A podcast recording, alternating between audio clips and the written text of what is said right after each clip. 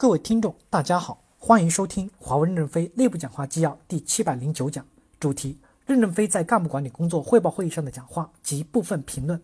本文刊发于二零一九年六月十八日。接上文，新生社区部分网友跟帖：破格提拔要有标准，干部部能否把标准拿出来？另外，针对具体的部门，个人要清军令状，而不是事后坨子里面拔将军，选几个破格提拔。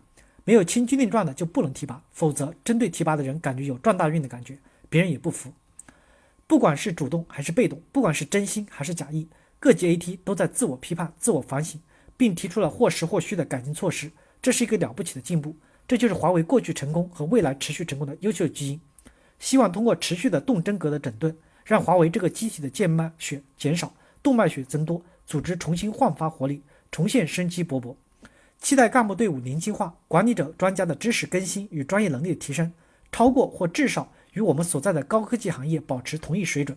公司的整个工作作风回到十年十多年前及之前的简单高效。土壤变了，也期待天才少年成批来，活下来，并成长为技术及管理的中坚力量。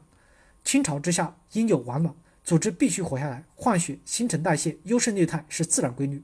跟不上的人被公正公平的识别出来，要退出，也要坦然面对。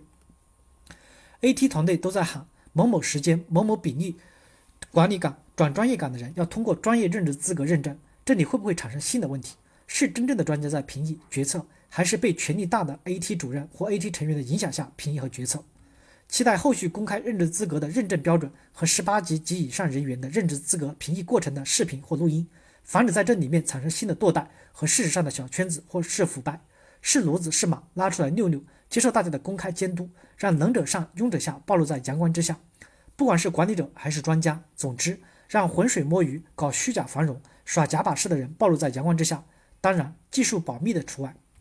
还是点个赞，中国区不容易。中国区这几年也是顶住压力，不负众望，在所有人都认为运营商到顶的时候，还能有效的增长，企业也取得长足的发展。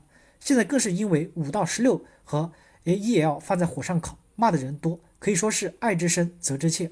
整体队伍还是以结果为导向向前冲，否则不可能靠惯性、靠吃老本能够如此的持续发展。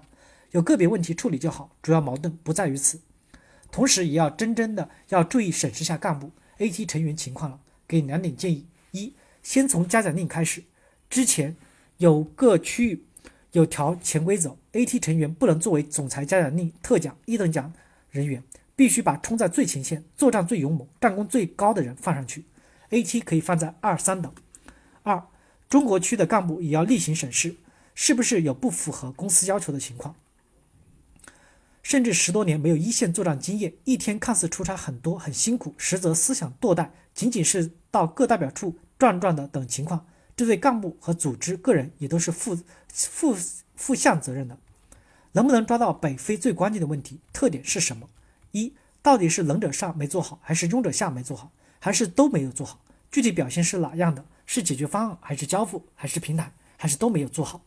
二，主管能否自我承诺没做好自己下岗？二十人、两人、三人下人了，还谁还没有真心心思好好干活？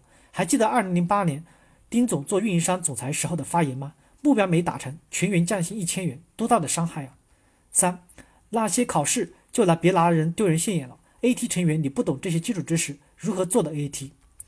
希望实战中识别和提拔一批优秀的人才，对在 BCM、五 G 等项目中表现突出人员加快提拔，是真正个人做出了实际贡献，而不是少数人踩着团队的业绩又升级了。到底是集体作战还是个人突出贡献？请 B 级能认真的评定和期待。对人的管理永远是最复杂的工作，能者上，庸者下，谁是能者，谁是庸者？经理和去年的判别标准有什么不同？